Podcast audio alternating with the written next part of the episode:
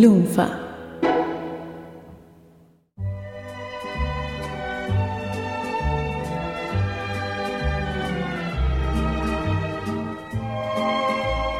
Creo que antes de comenzar esta nueva ronda de catación, Sí. deberíamos testear si se verifica la determinación que tomamos en el episodio anterior sobre esas muestras que tuvimos Sí. y ver si se mantiene nuestro veredicto luego de haber leído el segundo número. ¿Te parece, doctor? D? Dale, dale, vamos, a ver. Por ejemplo, yo voy a arrancar tomando mi fondo blanco del último episodio, que fue Doom Patrol, que me pareció excelente, y luego de agarrar este segundo número puedo decir que verdaderamente esto es para un fondo blanco alevoso y destructivo y no quiero leer más nada porque cuando salga el TP me lo quiero comprar y fumármelo prácticamente. Estoy de acuerdo con vos. la- este segundo número fue genial y le empiné de vuelta el codo de una. Sin lugar a dudas, sigo, Fue un gran fondo blanco. sigo manteniendo el fondo blanco y quiero el TP. Otra que también yo le puse fondo blanco fue a Skyborn, donde, bueno, el primer número nos sorprendió, me gustó mucho, y este tenía mucha acción, el primer número, y acá en este segundo número tenemos más, más texto, más explicando la situación de todo. Me había mandado un fondo blanco, pero ahora mantengo un. No sé si un chorro de soda, pero un hielito para aguarlo un poco, porque Un ahí me agarró un poquito de miedo, sinceramente. Si yo lo dejé en un chorrito de soda, lo voy a mantener igual. No me parece que pueda llegar a una resolución efectiva siendo una miniserie de cinco números. O sea, que en tres números más me resuelvas todo y Sí, me termines de explicar bien todo el una bocha de contexto. información. No lo veo llegando a un final satisfactorio. Yo por ahora le mantengo el chorrito de soda. No me termino de convencer. Y finalmente el tercer título fue Godzilla Rage Across Time, que los dos lo dejamos con un chorrito de soda. Y luego de leer este segundo número, por mi parte puedo decir que no sé si lo dejamos destapada la botella, le pegó el sol, pero se picó de una manera que Sí, no te puedo que explicar sí. lo que fue. Impresionante, ilegible. Sí. Ilegible. La única razón por la cual terminé de leer este segundo número de la miniserie es porque quería ver si todo era tan horrendo y aburrido como las primeras tres páginas, y verdaderamente es así. Una ridiculez. Todo lo que me pareció que tenía interesante o que podía ser copado del primer número, acá se termina convirtiendo en una pavada, un Sí. chiste imbécil. Definitivamente no está buena, se recontrapicó, no la vuelvo a tocar ni con un palo. El dibujo no ayuda. Horrible el dibujo no, encima. Esto se picó. Se, se echó a perder. Se echó a Tremendo, perder. tremendo. Así que estuvimos bien en ponerle precaución y tirarle un chorrito Sí, de soda. sí, sí, sí, sí. Imagínate si nos clavamos un fondo blanco y se picaba así nos terminamos en- sentados en el inodoro impresionantemente. Pero bueno, vamos a ver qué nos depara esta nueva catación. Porque somos sommelier de historietas. Supercast presenta Sommeliers de Historietas, donde M y Dr. D analizan nuevas series y te dicen si valen la pena o no. En esta edición, la nueva serie de Blue Beetle en Rebirth, Cage de Gendy Tartakovsky, Star Trek Boldly Go y Ether. Además, inauguran La Bizarra, un quinto título seleccionado solo por su rareza absoluta. En este episodio, el crossover entre Archie y los Ramones. ¿Qué, qué es esto? Por Dios, esto es cualquier cosa. Yo me voy de acá.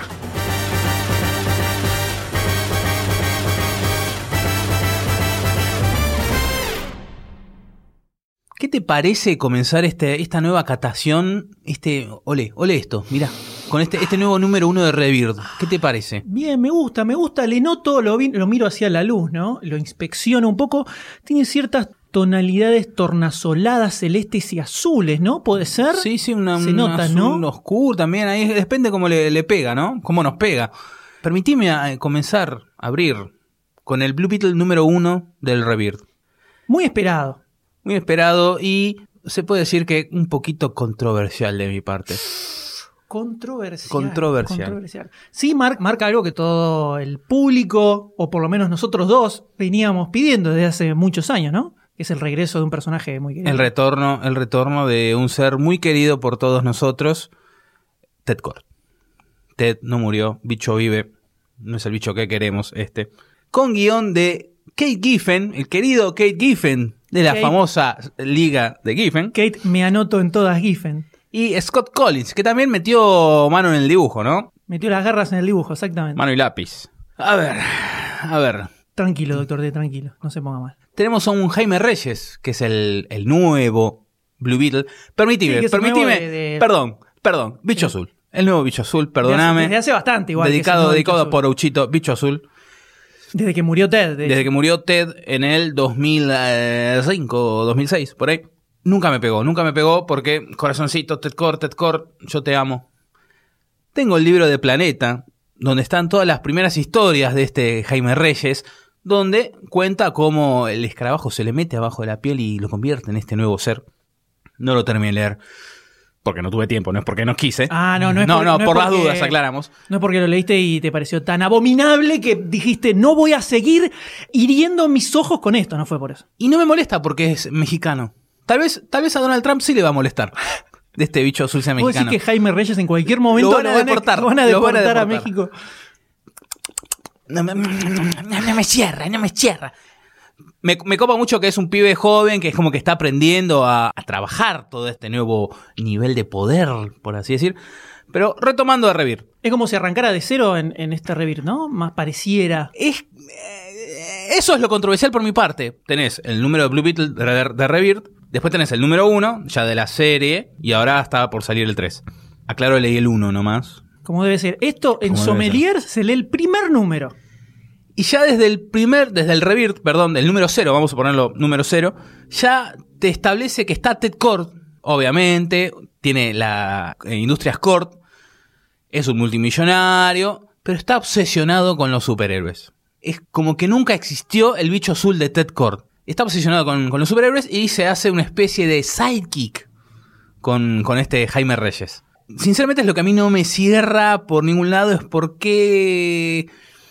¿Por qué matar toda, toda esa historia que había atrás, que tenía, tenía de arrastre Ted Core, que fueron veintipico de años, si no me equivoco, más, más, perdón, más? ¿Por qué tirar todo eso a- a- abajo? Si con el Rebirth ya se reformuló o se volvió a la vieja línea de tiempo dentro de todo, ¿por qué no mantener eso? Sí, como que lo, lo resetearon, digamos. Sí. Es un personaje nuevo. Y no me cierres. No, no le puedo encontrar el sentido a este, a este Ted Core. No, es jodón, es obsesivo por estar con Jaime Reyes. Aparte, el mismo Jaime Reyes trata de saber por qué está tan obsesionado, por qué siempre lo, lo tiene al lado. Sí, no se tiene por qué le da pelota Exacto. tampoco. Ojo, al final del número uno aparece Doctor Fate. Que ahí como que tiene unas puntas. Estás equivocado. Vos pensás que estás jugando con la tecnología, pero estás jugando con magia. Ah, le, está, O sea, como le, el- le- viene a cambiar la cabeza. Le vi, o sea que el Doctor Fate, Doctor Destino, ya le. Vos estás buscando una cosa, ya te saqué la ficha, o J. Y a veces me da entrever como que Ted Core lo que quiere es hacerse el amigote con Reyes y tratar de buscarle la forma para sacarle el talismán, el, el escarabajo azul. Que me hace acordar un poco al hombre negativo y la mujer negativa de la vieja Don Patrol, donde estaba la mujer negativa y ahora no me acuerdo el nombre de- del alter ego del hombre negativo, hacía de todo para sacarle la fuerza negativa a la mujer negativa y para que vuelva al, al flaco. Me hizo acordar mucho a esa, esa esencia, a esa, a esa problemática. Tiene algo oculto, evidentemente, que obviamente lo van a sacar a flote a lo largo y espero que no sea una macana, una porquería, una cagada. Que al final Ted Core sea el malo y otra vez toda la muchedumbre. No sé si La a todo el mundo le de gusta. Doctor D, Yo, Doctor D y, yo, Po- y Paul probablemente. este, vamos a volver a, a criticar esta nueva movida de Ted Core. Volviendo al número uno. Tenemos a Ted Core que va a realizar una presentación de, de su tecnología, de su empresa a la escuela de Jaime Reyes. Jaime Reyes está en la high school. ¿Viste cómo hacen allá en Estados Unidos? Sí, que es- es hacen como- presentación para contratar que- pibes. Sí, para que los pibes vayan a la empresa.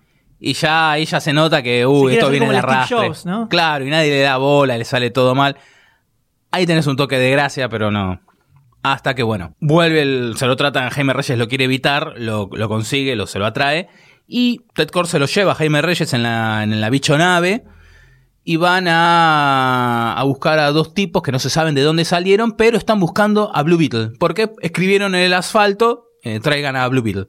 Empieza una pelea, no se sabe de dónde salieron estos tipos, y hacia el final de, de este primer número aparece una figura misteriosa que es finalmente el que envía a estos tipos, que evidentemente también quiere conseguir el escarabajo azul. para, obviamente, para, para, Para algo. para sí mismo. Así termina Blue Beetle número uno de Rebirth. Me dejó un sinsabor, la verdad. Yo esperaba más.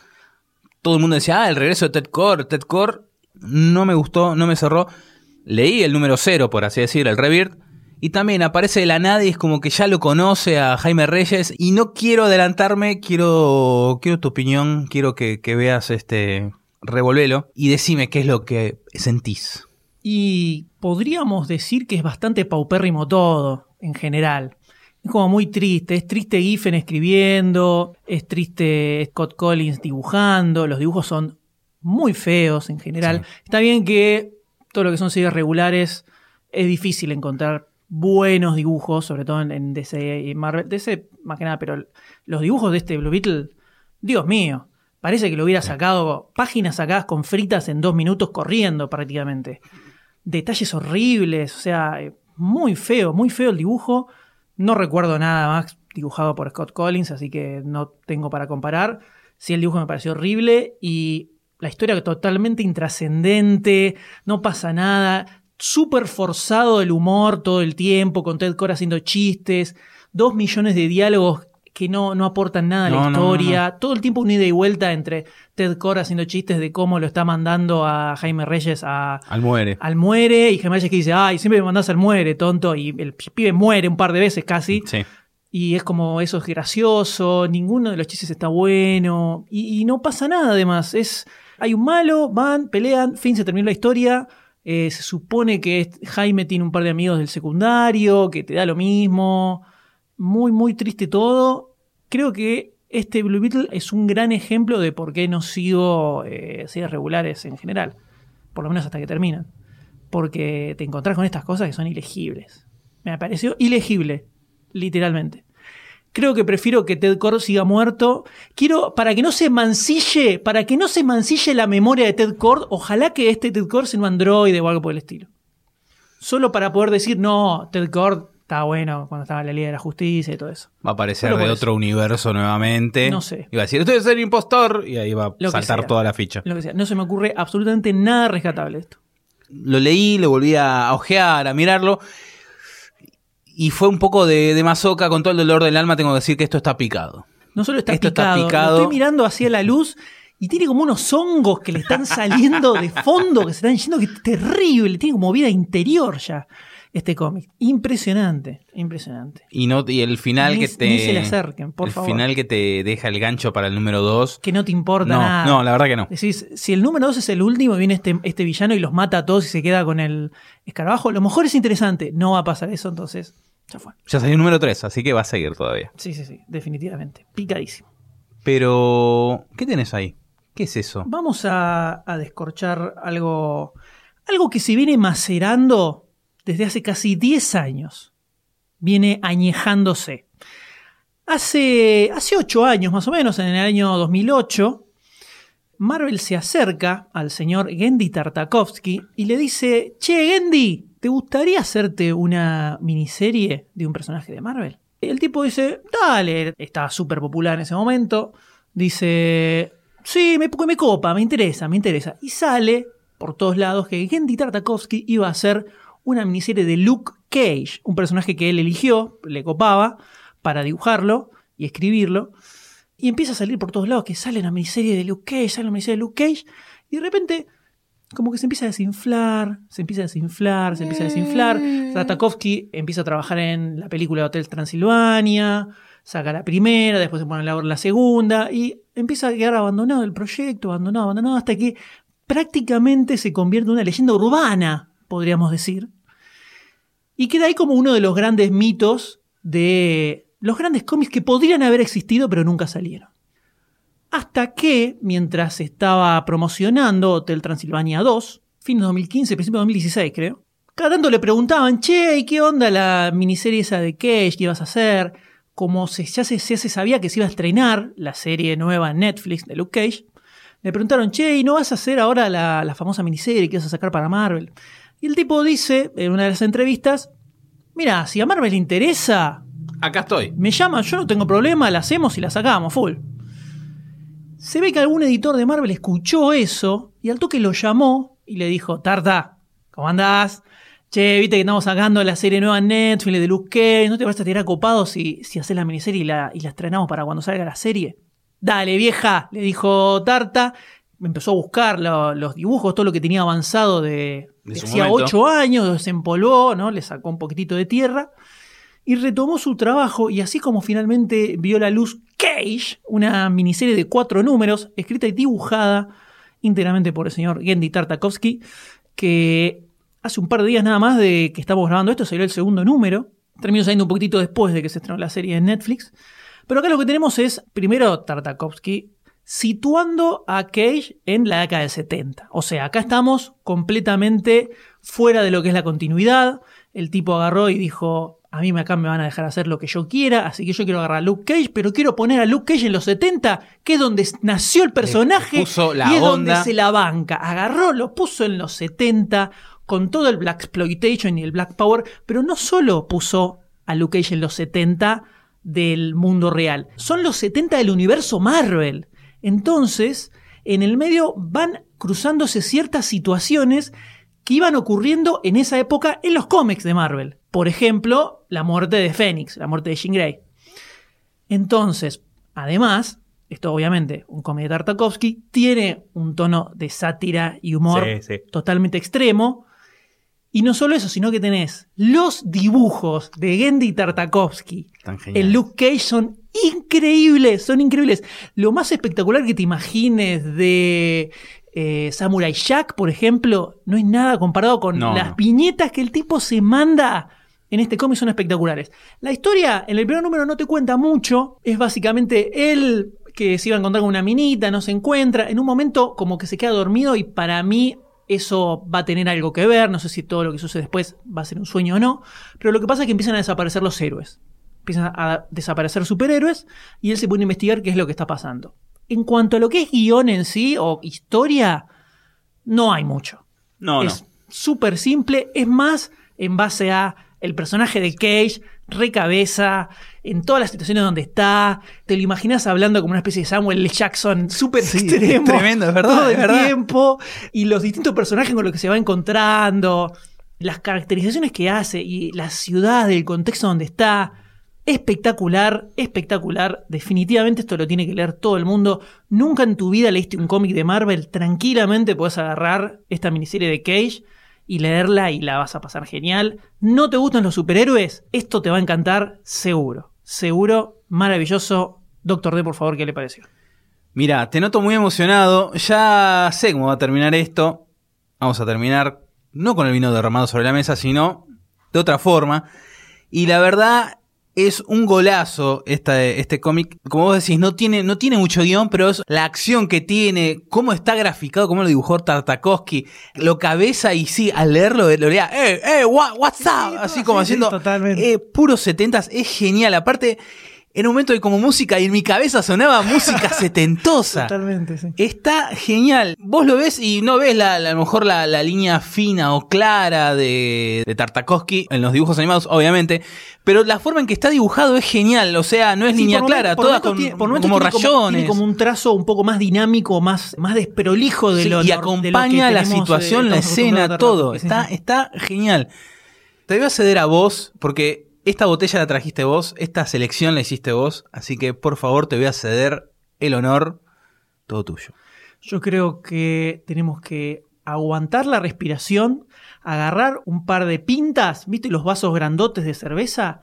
Metemos media botella en cada uno, cerramos los ojos y hacemos un fondo blanco. Yo pensé que era fondo blanco del- de la botella directamente. Está tan bueno que no quiero que se, se derrame ni una gotita.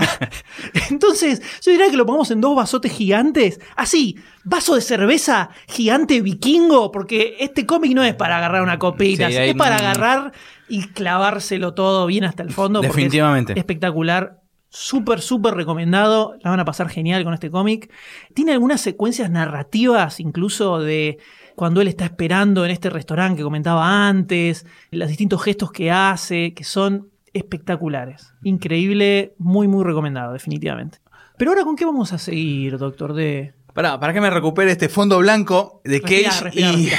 ¿Querés un, un poquitito de pan para, para el sabor, viste? Para que un no quesito, un quesito. ¿Tenés un quesito? Dale. Y vamos a continuar con Star Trek Boldly Go, Nos vamos al espacio. al espacio de IW, con guion de Mike Johnson y dibujo de. Bueno, un dibujo, ya vamos a tocar ese tema. Un, un dibujo de Tony Justin. Salió hace poquito, hace poquito, para el que no la vio, al final de Star Trek Beyond, la última Star Trek sin límites. Están construyendo el Enterprise y de que están en la base hasta que la tripulación sube al nuevo Enterprise pasa un año. ¿Qué pasó en ese año? Te lo cuentan en esta serie. Cada personaje te presenta las primeras páginas al toque, las primeras dos páginas te presenta que la tripulación ha sido desperdigada en distintas naves, en distintas situaciones. El capitán Kirk fue a capitanear el USS Endeavour, así temporalmente, se lo llevó a McCoy, también a Chekhov. Spock está, se tomó como un año sabático, así, espiritual, en Vulcano, también está con Uhura, se la llevó.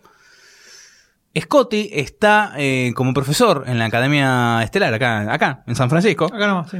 Y Zulu está como primer oficial, está como teniente comandante, primer oficial en el USS Concord, al mando del Capitán Terrell. Capitán Terrell, para el Trekker, es el que aparece en Star Trek 2, La ira de Khan, que es el que descubre a Khan junto con Chekhov. Sí, más jovencito, ¿no? Más jovencito, obviamente. Nos presentan estas páginas, cómo, cómo continúa la vida de cada uno. Apenas paginitas, porque ya al toque comienza la acción. El USS Concord se encuentra con una señal rara. Van a ver, van a, a ver qué pasa. Y se corta toda comunicación con el Concord. El USS Endeavour, que es el del Capitán Kirk, recibe una llamada de auxilio del Concord. Esta señal rara, la cual manda a decodificar se la manda obviamente al oficial eh, del Starfleet, la- evidentemente es la única que sabe traducir bien, Uhura, en Vulcano, la cual traduce este mensaje y llega a una frase. Pasa todo muy rápido, son 21 páginas, pero pasa todo muy rápido. Una frase que al Trekker le dice, le hace como una mojadita de oreja, vení, vení, esto te va a gustar. Oreja y un poquito más, esto te va a gustar. Le mete un dedito, ¡no! Eh, ¡Eh! Nos tomamos ciertas licencias, lo cual me hace dudar si esto va a estar dentro de la línea oficial de la, Timeline Kelvin, que es la de la, J, la que creó JJ Abrams. Pero es como que te deja muy, muy, muy Kenchi con, con el culito, con muchas preguntas, ¿no? El dibujo es, está bueno, pero muchas veces se nota como que es una foto dibujada arriba. Y se nota que tiene mucha, mucha computadora. Más en un cuadrito, donde yo estaba leyendo y digo, che, esto está raro. Una, una soncera, ¿no? El, el pin del Capitán Kirk está del otro lado. Y habla con, uno- una, con un personaje que aparece de fondo, muy, muy secundario, en una de las películas. Y dice, qué bueno que te veo acá, por fin una cara conocida. Y la mina está como timonel del USS Endeavour.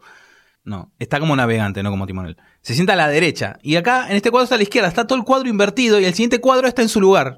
La insignia está en su lugar, la, la, la minita esta está en su lugar. O sea, no sé por qué, por una, una cuestión de diseño, de, de esa, de lectura visual, dieron vuelta el cuadro. Se nota mucho la mano de, de, de la computadora que me- hasta me llegó a molestar un poco. Mucha foto de referencia. Mucha foto de referencia. Y también te das cuenta cuando hacia el final no hay foto de referencia de Zulu acostado y ya el dibujo ya se nota que no es la fotito retocada arriba. Para el Trekker, el Trekker lo tiene que leer. Por lo menos este número, ¿no? Este número. Más que nada para ver la revelación del final. Exacto. La, la- la reacción. No me quiero adelantar. No me quiero adelantar, sinceramente. Pero me está dejando un gustito bueno. Lo estás paladeando. Lo estoy paladeando y- Estás haciendo. Lo estoy ahí, lo estoy ahí degustando tranquilo. Lo estoy- parece que va, va, va, va, va, va. A mí lo que me la baja mucho es el dibujo, que es algo que me pasa en general con este tipo de adaptaciones o, basado- o cómics basados en licencias, que generalmente tratan de imitar a los actores reales, entonces termina siendo un dibujo muy duro por el hecho de tratar de, de hacerlo medio fotográfico. Y le saca dinamismo. Si, si los dibujos fueran como la tapa, por ejemplo, Claro, sí, sí. Me parece Aparte- que sumaría muchísimo, sumaría muchísimo. La tapa no es un dibujo fotográfico, pero sabes quién Claro, es quién. exactamente. Yo no entiendo. Supongo que habrá estudios de mercado o algo por estilo. IDW hace muchísimos años que, que maneja licencias. De hecho, con lo que creó su base editorial fue con eh, licencias de, de otras propiedades. Entonces, me imagino que lo deben tener estudiado, sobre todo en Star Trek, que hace mucho que editan, que a los lectores de los cómics de Star Trek, evidentemente les gusta que se mantengan los dibujos más o menos parecidos a los actores. A mí me la tira muy abajo, pero muy, muy abajo, porque en general el dibujo es feo en todo el cómic. A mí me pareció feo en general. Se nota lo que decís de que están como copiando fotos, Sí, son sí, todos sí, duros, son inexpresivos, súper inexpresivos todos los personajes. Y me iba bajando y se me iba bajando, se me iba bajando, hasta que llegué a la última página. Cuando llegué a la última página y estaba la revelación, dije, ah, me parece que un numerito 2 me clavaría. Para ver qué onda nada más. Pero hay que esperar. Para ver si a lo mejor ahora estamos con una pisita, a lo mejor con una empanadita mejora Sigo, un poquitito, sigo, ¿viste? sigo. A lo mejor mejor un poquito. Entonces, es como, pero, pero en la meta, sí, en el último segundo, la pelota entró por un rebote raro y quedó ahí como rodando y apenas pasó la línea, ¿eh? Fue una cosa Un terrible. empujoncito, fue el empujoncito. Fue terrible, es terrible. Pero me la dejó picando como para decir, un numerito 2 me leería para ver qué onda. Por la historia y porque es algo bastante grosso lo que pasa eh, dentro de la nueva línea temporal, ¿no? Hay que ver eh, sin spoilear cómo la manejan ahora, ¿no? O sea, están adelantando muchos años dentro de, de la línea de tiempo. Igual, creo que para el puro trekker te la ves venir.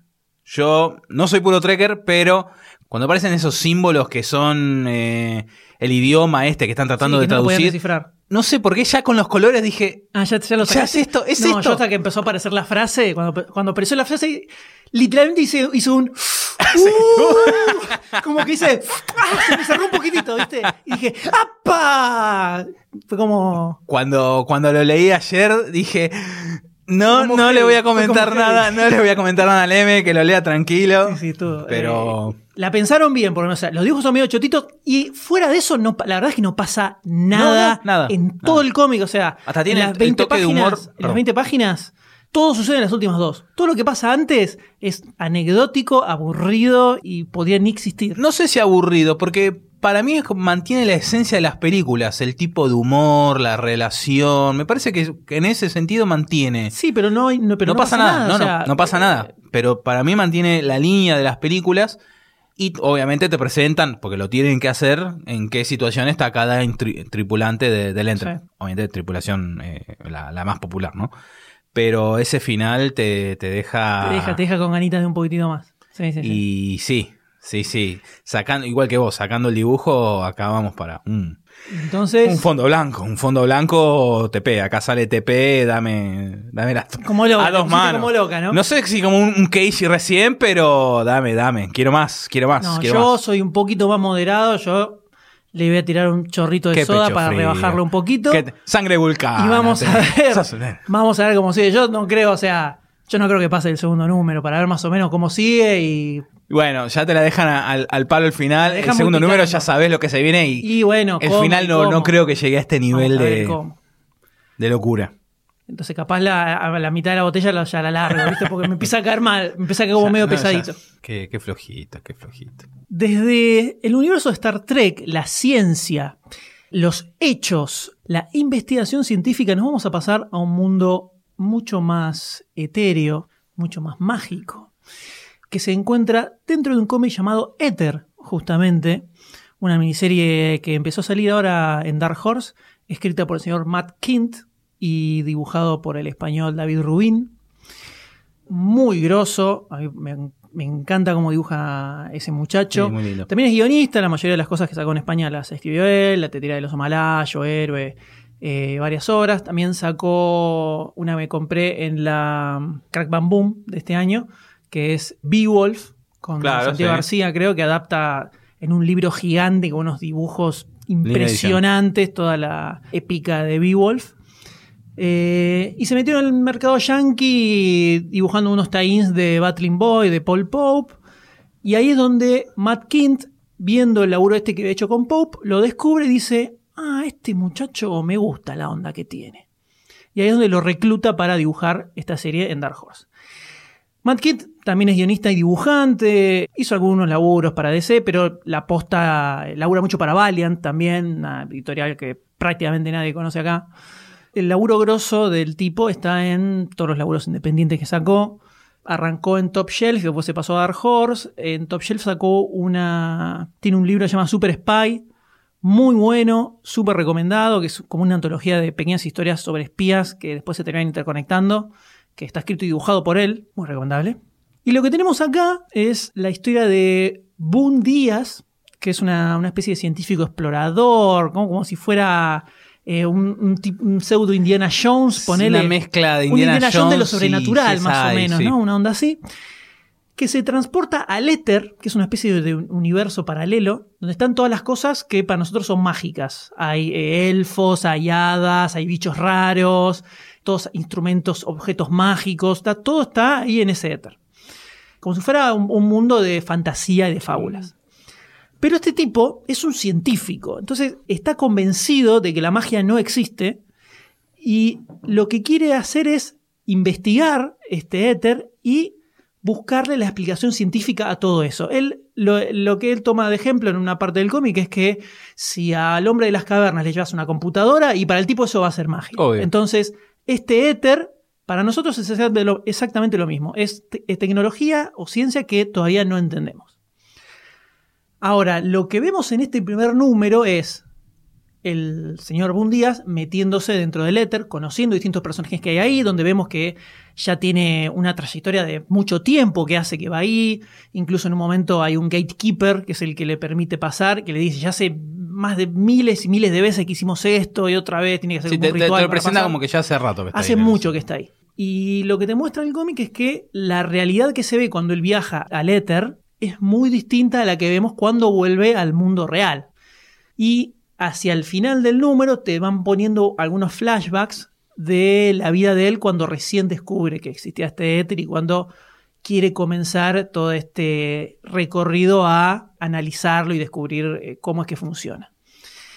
Y el nudo central de la historia es un crimen que sucede dentro del éter, donde a él lo reclutan para que lo investigue, porque justamente como es una persona racional, va a poder analizar e investigar los hechos de una manera precisa y realista y no como todos los que viven ahí en el éter, que Sí. son como más eh, fantasiosos sí, y sí. todo, todo en el aire.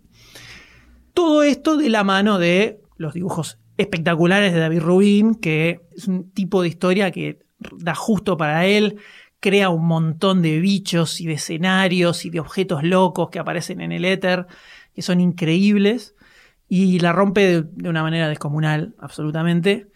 La verdad que a mí me gustó muchísimo. Me gustó muchísimo la idea.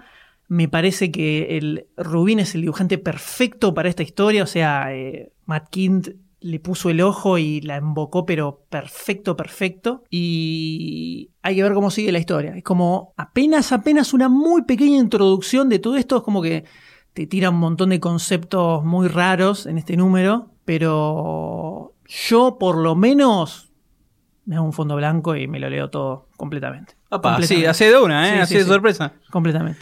Dígame usted, doctor D, qué le pareció después de sentir el buque de Éter. Este de aquí. la cosa la agarré, lo miré, dije, qué raro esto, qué raro. Le, le tengo miedito, le tengo miedito. Lo fui probando, lo fui probando. Me voló la peluca el dibujo, me encantó el dibujo. Lo iba, lo iba leyendo, iba mirando los dibujos y dije, esto el día de mañana llegan a hacer película, esto lo, lo va, lo va a personificar Johnny Depp y lo va a dirigir Tim Burton. Esto es, esto es ese estilo medio loco, fumón. Está genial me llamó mucho la atención el principio que ya te lo presentaban. Viste que al principio te dicen, tiene la camarita para grabar, tiene Sí, como, como ar- ar- artefactos, y sí. artefactos locos. Dije, ah, bueno, entonces lo, lo deben estar monitoreando desde la Tierra y tratando de entender qué, qué es lo que pasa, es que es otro planeta, otra dimensión, es el éter, tratando de, de enganchar cómo es la cosa, hasta que, bueno, eso queda como diluido y se centra en el crimen este que me parece eh, genial con todos lo- los artefactos. delirante es, todo, es todo genial. La, la bala mágica es hermosa. Llega un momento que este boom cae a la realidad y ya lo presentan distinto, todo harapiento, Sí, que ya te lo ponen en la tapa. la ropa, claro. Y ahí es cuando te ponen los flashbacks de cómo fue conociendo este asunto de, de- hablando sobre lo- la magia, que quiere estudiarla. No sé, yo ya me hice toda la película, que no lo voy a decir para no spoilear. Y la verdad me pareció muy interesante, más allá del dibujo. Me gustó mucho, me gustó mucho. no me voy a mandar un fondo blanco. No me voy a mandar un fondo blanco. un fondo no, blanco me voy a mandar un de fondo Star Trek y Nah, no te mandás pará, un fondo blanco de esto, dejate Eh, de es joder. entendible, es entendible. Dejate de joder. Le voy a poner un chorro soda, pero un poquito nada más. un poquito. Le- me gustó, me gustó, no al punto del fondo blanco, pero los dibujos son geniales, todo. Pero tengo, tengo un, así, así, un poquito, No, un poquito de miedo. Pero me, me copó mucho, me copó mucho. Estaría muy bueno que, que sacaran la edición en trade paperback y fuera tipo Omnibus, un poco más grande, para ver así to- todos los dibujazos de. de Claro, sí, sí, sí, sí. Estaría buenísimo. Algo que sí no queda, no queda explícito completamente, que después de leerlo me quedé pensando, no, no es 100% seguro si todo lo que transcurre en el éter es real o es en su cabeza también. Eh, ahí Es está mi teoría que tengo miedo de spoilear algo del final del número. Ahora lo hablamos. Pero es el juego, de- es el juego del número. La deja como picando. como- Exacto. y lo de la tapa es verdad lo que decís en la tapa. No, Hace no mitad y mitad. Claro, la mitad de él en el éter, que está todo así espectacular, y la mitad de él en la Y tierra. que medio difuso está pelota, la sí. parte de, de la realidad, por Sí, así sí, sí. decir. Ah, Me pareció súper, súper interesante. Recomendadísimo. Sí, sí, señor. Recomendadísimo. Y ahora vamos a pasar a una nueva sección, podríamos decir, dentro de Sommeliers. de esta catación. Sí, de esta catación que es La Bizarra. Es donde agarramos, viste, no sé, un vino checoslovaco, una cosa así medio extraña. Sí, sí, algo fuera de lo común. Claro, algo, fuera de lo común, algo extraño, nuevo que haya salido, y decimos, vamos a ver qué onda esto, que se ve medio raro. Y para esta inauguración, lo que tomamos es Puede- un- ¿Tiene que ser un número uno o puede ser un one shot? Puede ser un one shot. Ah, es un primer perfecto, número perfecto, igual. perfecto. Es uno solo, pero es un primer número. Claro, tiene el número Es, una es algo nuevo que salió ahora. La idea es que sea el primer número para que no se haya podido testear antes, ¿no? O sea, Claro. estamos descorchando la primera, la primera botella. Y tenemos varios contendientes. Había varias cosas raras que salieron Sí, en los sí, últimos sí. dos meses. Peleado, peleado. Peleado. Pero ganó finalmente, creo, el más bizarro de todos, que es Archie meets Ramones. De Ramón. Archie y su pandilla tienen un encuentro carnal con los Ramones en la mismísima década de los 70, en un cómic con guion de Alex Segura y Matthew Rosenberg y dibujos de Giselle Lagacé, que tiene una línea más moderna de la clásica de Don de Carlo, como todo, hace un año y pico ya que relanzaron todo Archie con guiones, varias- de, guiones de Mark o sea, la onda cambió bastante. Y acá lo que tenemos es Archie con su banda, The Archies. Está en un concurso de música y se lleva mal, no le sale bien la música, tocan mal, cantan mal, todo como el ojete. Se pelea mucho y está a punto de abandonar el concurso. Hasta que aparece Sabrina, Sabrina La brujita adolescente. adolescente, y le dice, Archie, ¿cómo estás? Mira, te traigo esto para que escuches, que a lo mejor te sirve para que te inspires. Y le da el primer disco de los Ramones, en vinilo. Entonces dice, ah, mira qué ocupado, sí, mi viejo es re fanático de los Ramones, qué bueno. Lo pone, empieza a sonar el tema y salen como unas ondas locas, mágicas del disco, que envuelven a Archie y a todos sus compañeros de banda y los teletransporta al 76. Hace cuando- 40 años. Cuando los Ramones iban a ser jurado de un concurso de bandas en eh, Nueva York, creo En el CBGB. literalmente los transportan en el tiempo. Están Archie, está Betty Verónica, está Torombolo. Torombolo, Jackhead y otro chabón que no lo conozco, Mike, y no sé, de un nombre normal tenía. Y entonces acá se encuentran con los Ramones y dice, ah, mirá, los Ramones, sí, ¿cómo le va? Nosotros somos re fanáticos de ustedes, así. Y les dicen que iban a estar ellos de jurado en un concurso de bandas, ¿por qué no se anotan? A ver si les copa. Entonces van, se anotan y le dicen, no, pero nosotros no sabemos tocar. Entonces les dan como una especie de quests que tienen que encontrar cosas en la ciudad y ellos van encontrando distintas cosas y como que se van panquizando un a poco. ¿no? Van agarrando, pero se van panquizando del estilo Archie, o sea que es todo Sí, muy tranca, light, todo soft. muy tranca. Y terminan tocando y obviamente todo termina bien y vuelven al presente y toda la magia ramonística, los güeyes supuestamente se hacen como medio punks y dicen, eh, no importa, vamos a rosquearla, loco, al estilo Archie, ¿no? Y es muy bizarro, lo más bizarro de todo esto, lo más bizarro es que, por supuesto, este cómic está aprobado por los Ramones, por la empresa que sea que maneja todo lo La que se hace, la Ramones. licencia de los Ramones. Es oficial, o sea, no es que es algo que lo hicieron así nomás. Yo no me quiero imaginar si estuvieran todos vivos en este momento. Lo ¿qué mismo dirían- pensaba leerlo. ¿Qué dirían de que se usó su- la imagen de ellos, aparecieron dibujados en un cómic de Archie. Ojo, si te lo pones a pensar, hoy en día es bastante contracultural Archie, porque va totalmente para el lado contrario de donde el mainstream popular Sí, sí, sí. lleva. Entonces, hoy en día a lo mejor Archie es, es un poco punk, si lo tomamos con- de- conceptualmente. Uy, te hizo mal esto. Si te lo- estás pegando si- mal, te si estás lo- pegando mal. Si lo tomamos conceptualmente. Pero es muy bizarro, muy, muy bizarro. Es un one shot, por suerte. Pero ver a, lo- al- a los Ramones ahí y Archie diciendo, ¡ay, yo soy re fanático de los Ramones! Eh, No te cierra no, con no. nada, no te cierra absolutamente con nada. Aparte, eh, muy gracioso como, por más que vivieron en esa época, porque Archie fue creado en el 41, cuando viajan al pasado, Torombolo está re loco porque por un dólar se puede comprar un montón de hamburguesas. Es como si nosotros viajamos a los 90. Exacto. Es muy loco. Pero sí, es una. Y, y- y s- es rarísimo, es bizarro, como estamos diciendo. Pero se deja leer. Es genial, es muy fluido. Es muy fluido. Y no, no, no te parece. No sé si descolocado el, el verlos a, las dos bandas, por así decir, los Archies y a los Ramones hablando, interactuando. No parece descolocado para nada, parece lo más natural, no hay nada forzado. La verdad que lo disfruté mucho y me sorprendió, porque me, me lo dejé, sinceramente, dije, lo voy a leer al final, de todo, de todo lo que vimos de Blue Beetle, de Star Trek, de Ether, lo voy a dejar para el final, y lo dejé para el final. Y después, ah, fue una sorpresa, la verdad, me gustó, me gustó, lindo. Y me, se me dio por curiosear a ver qué otras cosas hicieron de Archie Meets algo, y está Archie Meets Kiss, conoce a, bueno, obviamente el clásico de las tortugas ninja. eh, después hay uno que es apócrifo, que es todo joda, que es Sharknado. Ese, ese sería interesante de leer. Pero la verdad que si va de esta mano, de esta onda, está muy bueno. Y se ve, cuando estuve mi- mirando esto de otras series que Archie conozca, a otra saga, a otra franquicia. Y es todo reciente, no es que es algo No, es- sacando las tortugas ninja que es viejo, ¿no? Es todo como una, una movida reciente, como desde hace año y medio, como dijiste, que hicieron do- dos años, que hicieron esta renovación del estilo de dibujo. Y debe ser, sí, para que pegue más, para, para enganchar más a, lo- a los pibes, porque ya tenemos un bagaje de...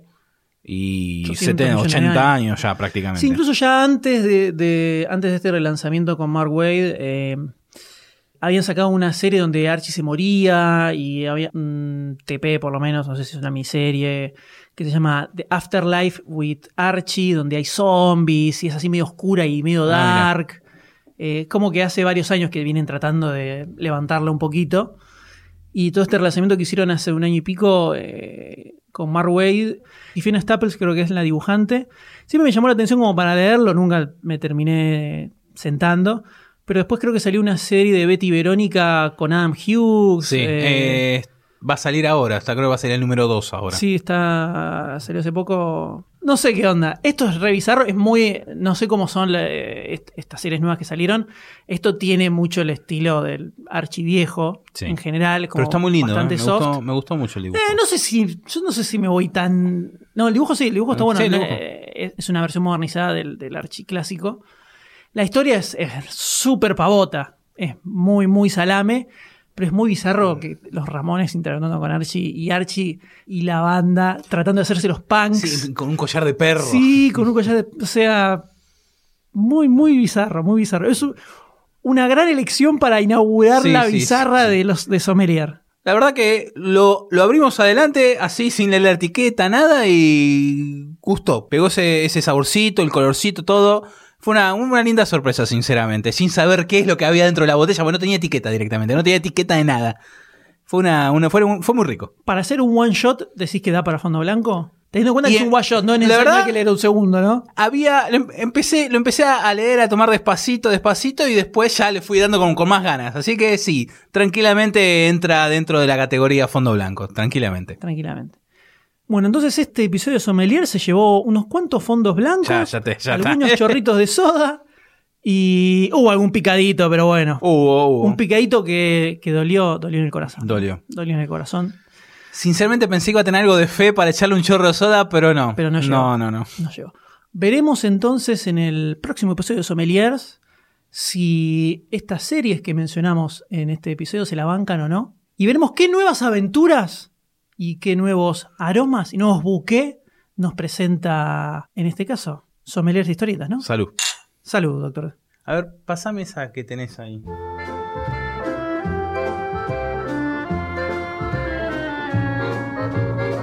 Supercast mantiene la tradición y tiene correo de lectores. Envíanos tu pregunta, comentario o lo que quieras a supercast.lunfa.fm. Tu mensaje va a ser contestado únicamente en el podcast especial de correo de lectores. Y recordaos de mandar también sus propuestas para el nombre del correo.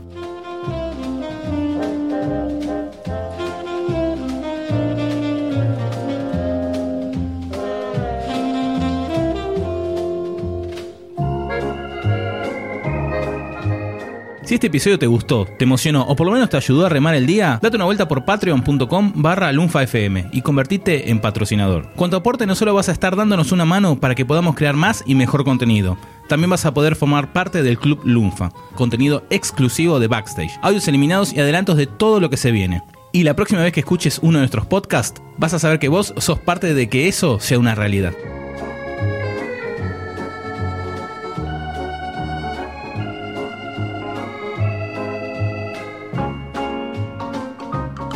Si no te querés perder ningún episodio, suscríbete a Supercast en iTunes, iBox o en tu aplicación de podcast favorita. Supercast forma parte de Lunfa, un lugar en el que vas a encontrar un montón de podcasts increíbles. Podés escucharlos entrando a lunfa.fm.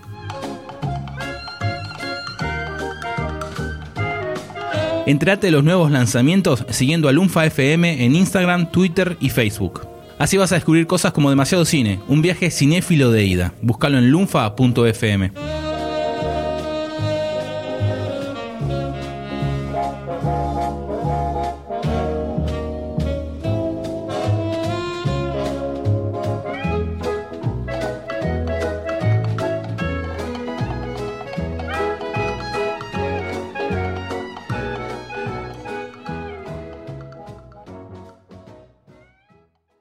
espacio de ah, de iba a decirlo en inglés, IDW, W,